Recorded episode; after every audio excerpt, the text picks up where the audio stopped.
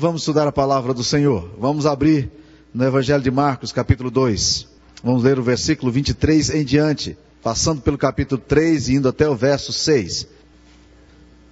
Ora, aconteceu atravessar Jesus em dia de sábado as searas, e os discípulos ao passarem colhiam espigas. Advertiram-no os fariseus: Vê, por que fazem o que não é lícito aos sábados? Mas ele lhes respondeu: Nunca lestes o que fez Davi quando se viu em necessidade e teve fome, ele e os seus companheiros?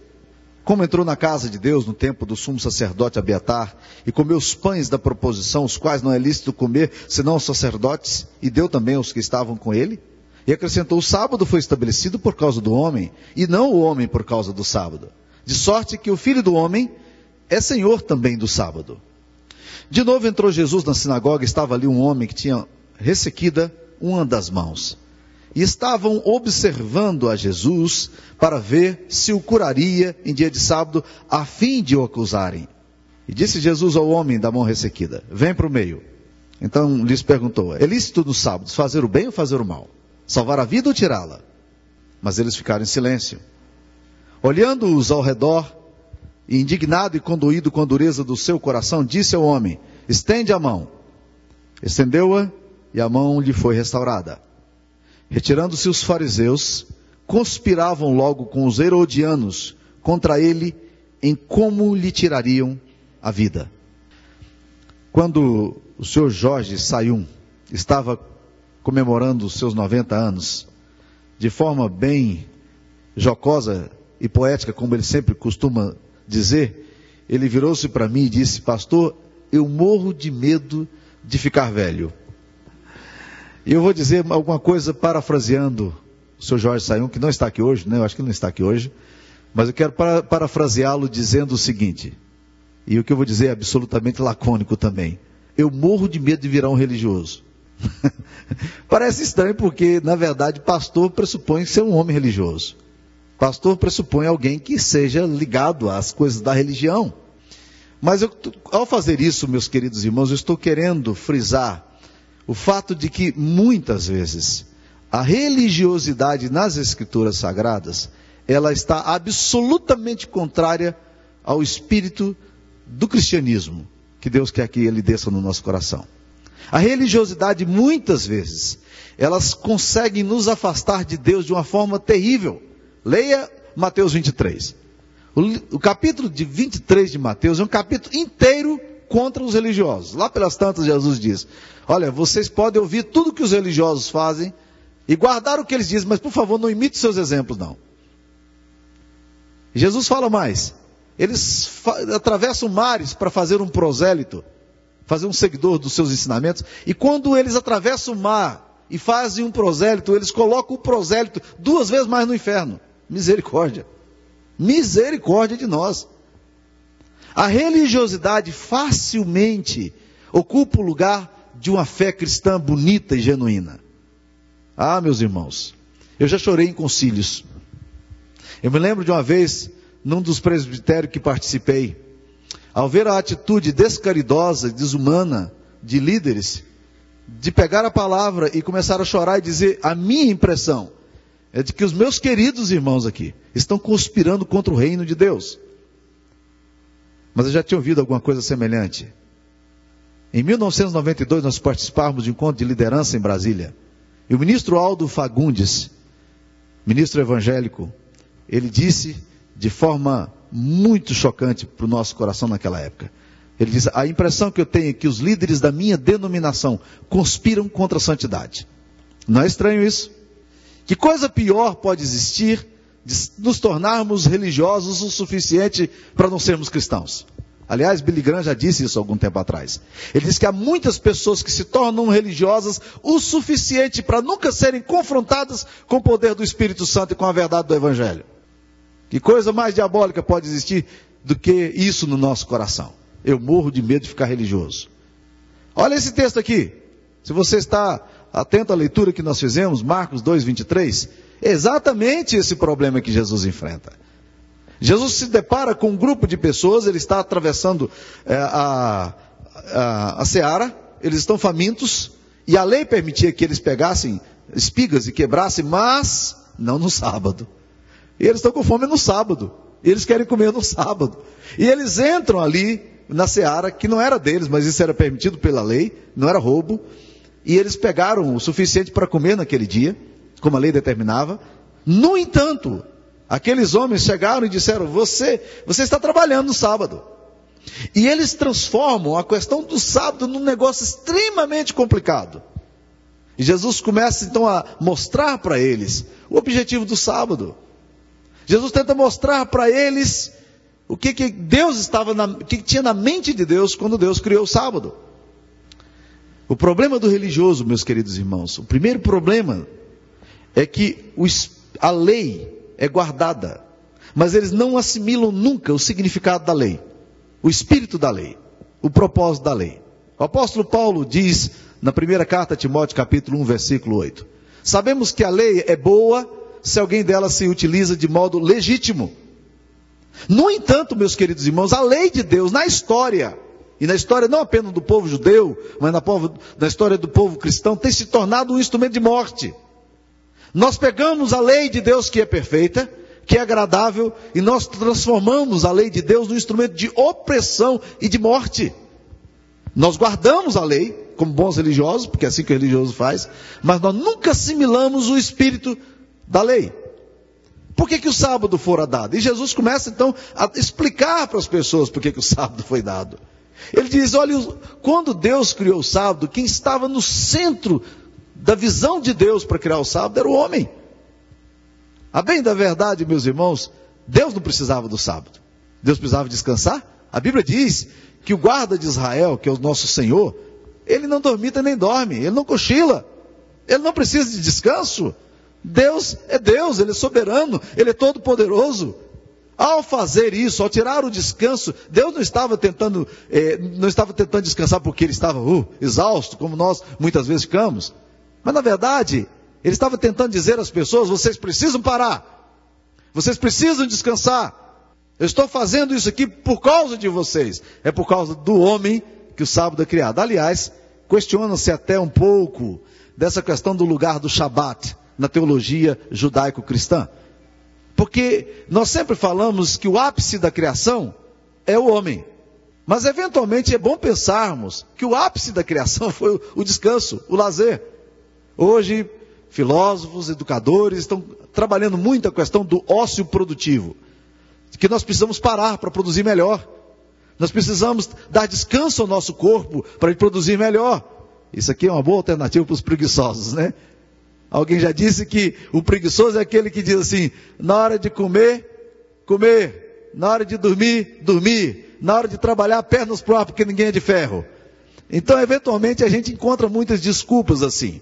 Mas o fato é que a palavra de Deus nos ensina que o sábado foi criado por causa do homem. É para descansar mesmo. Deus queria, Deus estava pensando em você, o coração de Deus estava voltado para você. Agora, o sábado cumpria outras funções também fantásticas. Por exemplo, o sábado tinha uma função social. Homens gananciosos tendem a colocar os seus animais e os seus escravos, que naquela época não tinham nome, nem identidade, nem carteira de trabalho, nem FGTS, nem, nem aposentadoria, eles colocavam os seus, os seus trabalhadores à exaustão. Então, na verdade, Deus, quando faz o sábado, Ele não está pensando apenas no patrão, mas está pensando principalmente no, no empregado, porque o empregado não apenas é digno do seu salário, mas ele também é digno do seu descanso. Há que se respeitar o descanso do trabalhador. E mais, não só do trabalhador, mas há que se respeitar o descanso do animal, da terra. Porque há sempre nas escrituras sagradas o descanso também para o animal durante a semana. Havia um propósito todo social.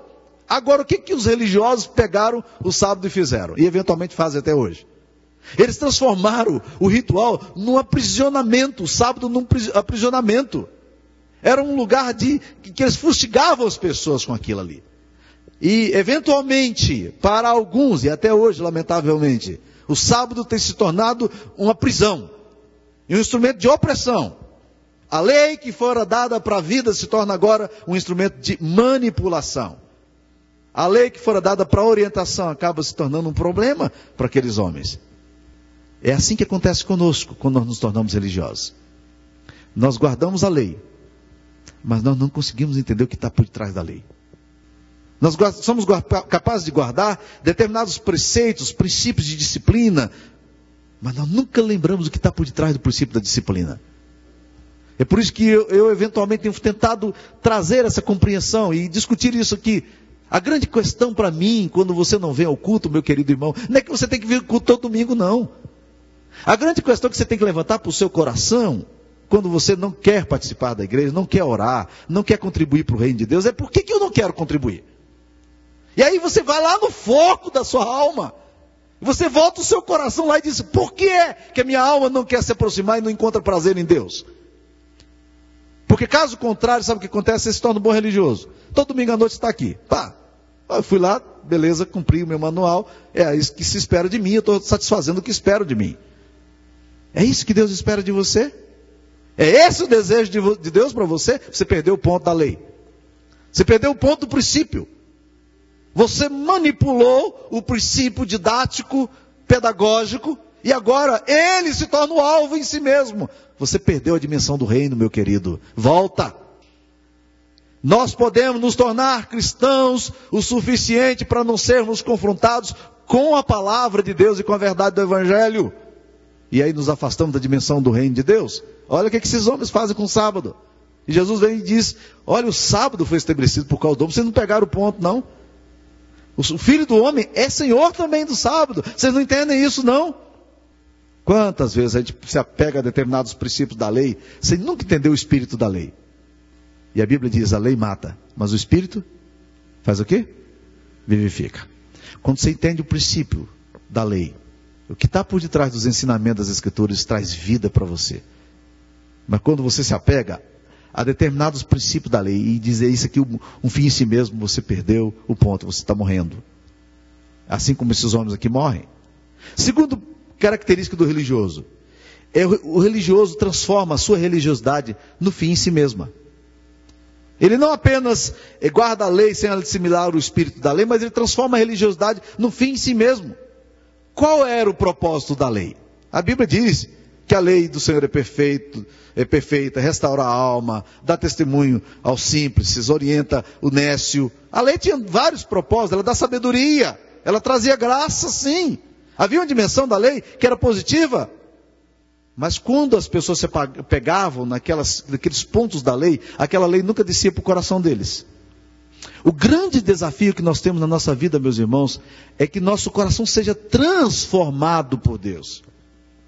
É que o Evangelho, a verdade das Escrituras Sagradas, penetre no nosso coração e nos transforme. Aí é que nós percebemos determinadas coisas.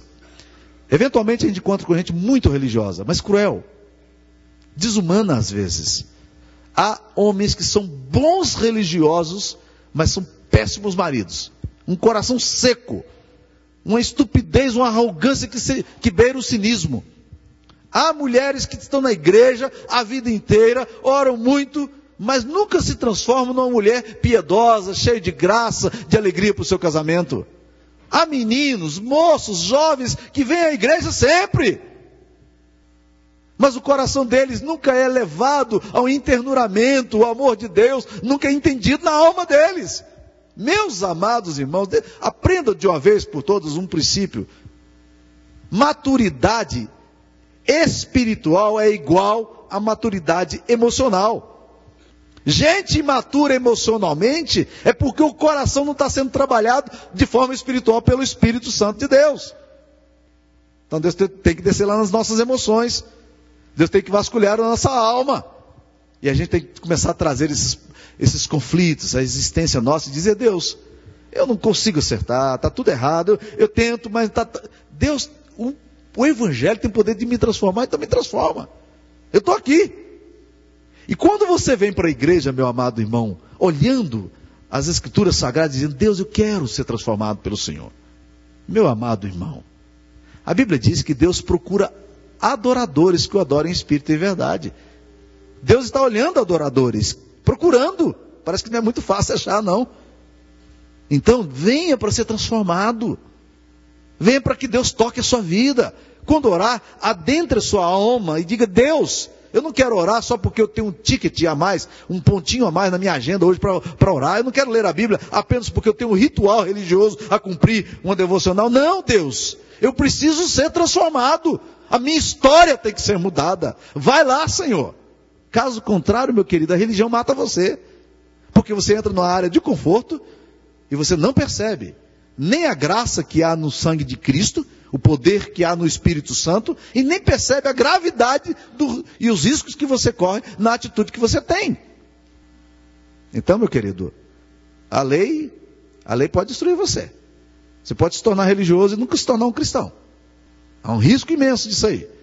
Deseje o poder de Deus na sua vida, na sua história. O que é a fé cristã então? Como é que ela se, dentro disso aqui que nós lemos, o que, que nós poderíamos dizer sobre a fé cristã? O primeiro princípio que eu tiraria aqui, meus irmãos, sobre a vida cristã que Deus pensa para nós, é que a vida cristã, ela se mira, no, ela mira-se no ser humano, ao invés de mirar-se no, nos rituais. Ou seja, o objetivo de Deus é tocar a vida humana. Olha que coisa interessante. No versículo do capítulo 3, Jesus entra na sinagoga de novo, e ali tinha um homem com a mão ressequida. E estavam os religiosos, versículo 2, estavam observando Jesus para ver se o curaria em dia de sábado a fim de acusar-lhe. E Jesus disse ao homem da mão ressequida: O que, que ele disse? Dá para a gente ler aí? Vem pro meio. Vamos mais uma vez? Vem pro meio. Ou seja, traz o homem pro meio. Qual é o objetivo de Deus em dar a palavra dele? O homem. Qual tem que ser o objetivo do Evangelho? O homem. Qual é o alvo de Deus para a sua vida? Você. Mulher, jovem, homem. A humanidade tem que estar centralizada na nossa adoração. O foco tem que se voltar para a sensibilidade humana. Por isso que Tiago afirma de uma forma violenta. Ele diz o seguinte: a verdadeira religião é essa, pura e sem mácula visitar os órfãos e as viúvas nas suas tribulações e a si mesmo guardar-se incontaminado do mundo. Qual é o foco da religião? O homem. Jesus diz: vem para o meio. Nós estamos aqui, nós queremos ver a expressão da graça de Deus revelando-se no coração desse homem que está no culto. Qual é a razão do culto? A glória de Deus se manifestando na vida de vocês e na minha vida. Esse culto aqui ele pode ter um enorme sentido para você. E ele pode ter nenhum sentido para você. Por uma única razão. É que você está tão apegado aos rituais e que você começa a olhar, oh, esse culto aqui está longo demais, esse, esse programa aqui está curto demais, esse louvor aqui enjoado demais, esse aqui é bom demais, aqui. Sabe? Qual é o alvo do culto? O teu coração, meu irmão. Vem para o meio. Vem para o centro.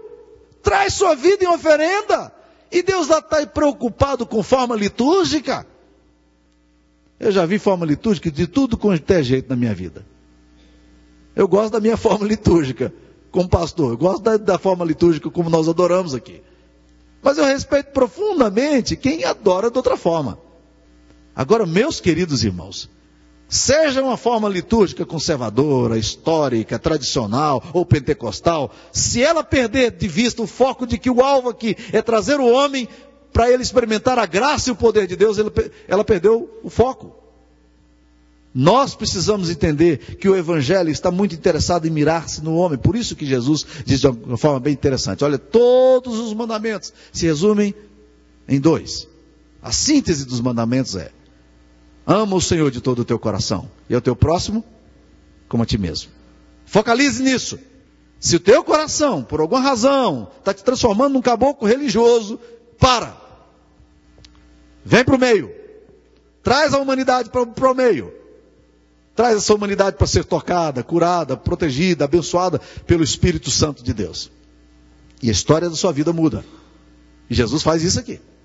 Jesus olha para aqueles homens ali e ele e ele olha para eles e diz assim: é lícito? Ele faz até uma pergunta cínica: é lícito no sábado fazer o bem ou fazer o mal? Nós estamos aqui para quê? Nós viemos aqui para adorar a Deus, Deus está presente? Tá. Então, se Deus está presente, Deus pode agir. Então nós vamos orar aqui agora. E Deus vai fazer cura. É por isso que eu disse para vocês, quando estávamos orando aqui, isso aqui não é formalismo, não. Nosso desejo aqui é de uma visitação de Deus nos nossos corações. É que Deus adentre os nossos, nossos portais da alma. Que Ele quebra a nossa resistência e que Ele ministra a nós. Religiosidade por religiosidade, culto por culto, não faz nenhum sentido. Segunda coisa que eu percebo sobre a fé cristã, e Jesus traz o ponto aqui de uma forma bem clara, é que Jesus confronta as motivações das pessoas que, está, que se encontram ali. Qual era a motivação? As motivações aqui, irmãos, são cruéis. Porque olha o versículo 2 como é que fala. Estavam observando Jesus para ver se, curaria, se curaria dia de sábado a fim de o acusarem. Eles vieram para a igreja para quê? Se Jesus falhar, nós vamos entregá-lo. Qual é a motivação de vir adorar o Senhor? Qual é a motivação do coração desses homens? Qual é a motivação do teu coração em sair da tua casa e estar aqui hoje à noite? O que é que te traz aqui, meu querido irmão? Qual é a motivação da tua existência? Deixa eu falar algumas coisas, irmãos, meio duras às vezes, mas eu tenho visto pessoas que vêm para a igreja para ficar pensando em como é que pode fornicar depois do culto. Deus nos livre disso, meus queridos. Há pessoas que vêm para a igreja maquinando mal. Há pessoas que vêm na igreja para julgar o sermão que o pastor vai pregar. E vive assim. Eu me lembro de uma história estranhíssima acontecida comigo. Eu era pastor em New Jersey, nos Estados Unidos, e uma mulher começou a frequentar, um casal começou a frequentar a minha igreja. Ela era uma mulher muito simpática, muito falante, muito alegre. E ela começou a se encontrar comigo à porta do culto. E ela batia no ombro e ela me contou que ela estava saindo de uma outra igreja, procurando uma igreja para frequentar. E ela batia no meu ombro e dizia assim: Pastor, eu estou aqui para te avaliar. Eu ria, ela me cumprimentava, dava dois beijinhos e ia embora. Semana seguinte ela está lá e diz: Pastor, eu estou te avaliando. Hum, interessante, né? Cumprimentava um dia. Depois de uns dois meses, três meses, alguma coisa caiu em mim, porque eu já devia ter caído antes. Naquele dia caiu. Naquela aquela mulher falou assim: Pastor, eu estou te avaliando. Eu falei: Minha irmã, agora eu quero te avaliar. Vamos sentar aqui? Eu preciso te avaliar agora. Eu falei: Minha querida, não vem para a igreja para avaliar pastor, não. Vem para a igreja para ouvir a voz de Deus. Vem para a igreja para aprender do Senhor. Tem três meses que você está avaliando a igreja. Sabe o que você fez durante esses três meses? Só julgou as coisas que estavam acontecendo na igreja. Durante três meses você não ouviu uma palavra do Senhor, porque você não sabe se pode ouvir. Você não ouviu um, um, um toque, não recebeu um toque do Espírito Santo, porque você quer só avaliar. Você veio aqui para julgar. Onde é que você vai chegar com a sua vida dessa forma? Qual é o critério de Deus para a sua vida? Agora eu estou te avaliando. Você corre sério risco na tua alma. Pare de avaliar. Eu quero ir para uma igreja onde eu possa ouvir o pastor e dizer: esse homem é um homem de Deus, Deus está falando no meu coração, eu preciso ser transformado, a minha vida precisa ser mudada, o evangelho tem que penetrar no meu coração. Não para ficar julgando o pastor, ou julgando quem quer que seja. Em nome de Jesus, não faça isso com você. Foi a última vez que ela veio à igreja. Provavelmente ela foi para outro lugar para avaliar outro pastor. Eu tenho aprendido de pessoas que mudam muito de igreja. O C.S. Lewis, grande pensador cristão, disse o seguinte sobre pessoas que frequentam muitas igrejas e não se comprometem com nenhuma. Ele diz o seguinte, no livro dele, Cartas do Coisa Ruim, que é um diabo velho ensinando ao diabo jovem a arte da tentação. Ele fala o seguinte: não se preocupe com pessoas que frequentam muitas igrejas. Aliás, estimule-as a frequentar várias igrejas. Porque depois de um determinado tempo elas passam a se tornar críticas de todas elas e não contribuem com nenhuma. Não é sério isso? Meu querido irmão, o que, que Jesus faz aqui agora com esses fariseus? Ele confronta as motivações deles. Vocês estão fazendo o quê? Onde é que vocês querem chegar? Qual é o ponto? O que, que vocês esperam do culto que vocês prestam a Deus? Quando vocês trazem esse culto ao Senhor, qual é a motivação do coração? A fé cristã centra-se nisso aí. O culto cristão deve se centrar nisso aí. Por que, que eu quero cultuar a Deus? Qual é o objetivo da minha adoração? Terceira coisa que eu preste atenção nesse texto aqui é que Jesus focaliza no, no ponto certo. Ele chama o homem para o centro e diz: estende a sua mão. E aquele homem estende a mão. E a mão dele é restaurada. A fé cristã tem que focalizar no alvo certo. O alvo certo é a restauração. Restauração da obra do Senhor, do reino de Deus, de vidas quebradas. Esse é o alvo certo. Se a sua vida é uma vida cristã que está sendo desenvolvida para levar pessoas quebradas à restauração, para que vidas arrebentadas possam vir à cura, garotos drogados possam ser restaurados, pessoas que estão sem rumo e sem direção possam vir à vida. Meus queridos irmãos, esse é o alvo de Deus, esse é o foco de Deus para a sua vida. Vai em frente, é. Deus quer que você vá nessa direção. Cultive isso na sua existência, continue fazendo, mas focalize sempre no alvo certo, não nos rituais, não em práticas e picuinhas da lei, mas no amor, no coração, naquilo que Deus planeja para você. Irmãos, eu tenho uma birra com a autodefinição que nos demos sobre o cristianismo aqui no Brasil. Se você perguntar para uma pessoa fora da igreja, o que, que é um crente? Como é que você caracterizaria o comportamento de um crente? Ele vai dizer quatro coisas, via de regra. O crente é aquele que não bebe, é, é aquele que não joga, aquele que não fuma e aquele que não dança. Fala, ah, meu pai do céu, que definição pobre. É tudo negação. É tudo negação. Vocês querem saber como eu gostaria que, que o povo lá de fora visse a nossa igreja? Aquele povo é um povo que cuida da sua família. Aquele povo é um povo cheio de ternura no coração. Aquele povo é um povo que tem preocupação com os pobres e aflitos da cidade de Anápolis. Aquele povo tem sensibilidade porque sofre. Não é mais bonito, meus irmãos? Não é mais cristão isso aí? Não é mais sério isso aqui? Aquele povo é um povo generoso. Aprende a enfiar a mão no bolso, contribuir para os que sofrem, para o reino de Deus. Não é um povo avarento, não. Aquele povo não é um povo mesquinho. E as pessoas estão olhando para nós. Eu não sei de onde veio alguém, uns dias atrás, e me disse o seguinte: na porta da igreja aqui, pastor, eu queria dizer que tenho apreciado muito o teu trabalho. Eu olhei para ele e disse: Mas o senhor nunca veio na igreja? O senhor nunca esteve aqui? Ele disse: Não, mas eu tenho visto o que o senhor está tá fazendo. Ele estava se referindo a alguns cuidados pequenos que eventualmente nós, como pastores, pastor Zé Carlos e eu, fazemos na porta da igreja com pessoas que, quebradas. Isso que ele viu. Mas isso interessou a ele. Isso atraiu a Jesus, de alguma forma. Meus amados irmãos, não nos iludamos. A verdadeira religião, a fé cristã, tem que passar pelo nosso coração, não pelos nossos rituais. Ritual, meu querido irmão, se perde e é por isso que Deus falou de uma forma maravilhosa, dando uma profecia para nova, para o tempo que Jesus viria, diz assim: Eu vou tirar o coração de pedra e vou colocar um coração de carne.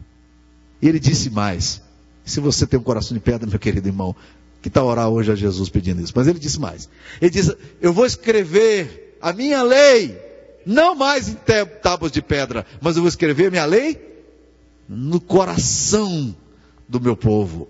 Então a lei agora, meu querido irmão, deixa de ter pedra, ritual, forma litúrgica, ritualismos, e ela passa agora a focalizar numa coisa muito mais profunda que é o coração nosso. Até onde a lei vai em você? Até onde o evangelho vai a você? Até nos rituais? Está precisando repensar a vida. Está precisando dimensioná-la novamente. A minha oração nessa noite, meus queridos irmãos, é que meu coração, meu coração do povo de Deus que me ouve aqui nessa noite. Comece a ficar assustado. Quando começar a pensar em ser religioso, dizer assim: Eu morro de medo de ficar religioso. Que isso seja uma atitude do nosso coração. Eu não quero ser religioso, mas eu quero ser um homem ou uma mulher transformada pelo Espírito. Eu quero ter um coração doce para Jesus. Eu quero um coração curado, sarado, redimido em nome de Jesus. Eu quero a obra e a operação do Espírito Santo acontecendo no meu coração, em nome de Jesus. Eu quero, eu quero adensar a minha vida. Eu quero, eu quero permitir que o Espírito Santo penetre no meu coração, faça mudança. Eu quero aprender a amar. Ah, meus irmãos, quando a gente começa a orar dessa forma, Deus faz. Aliás, alguém já disse que orar é perigoso, né? Quando a gente ora certo, Deus faz. Vamos aprender a orar, aprender a adorar, aprender a cultuar. Esse é o grande desafio da nossa fé cristã. Vem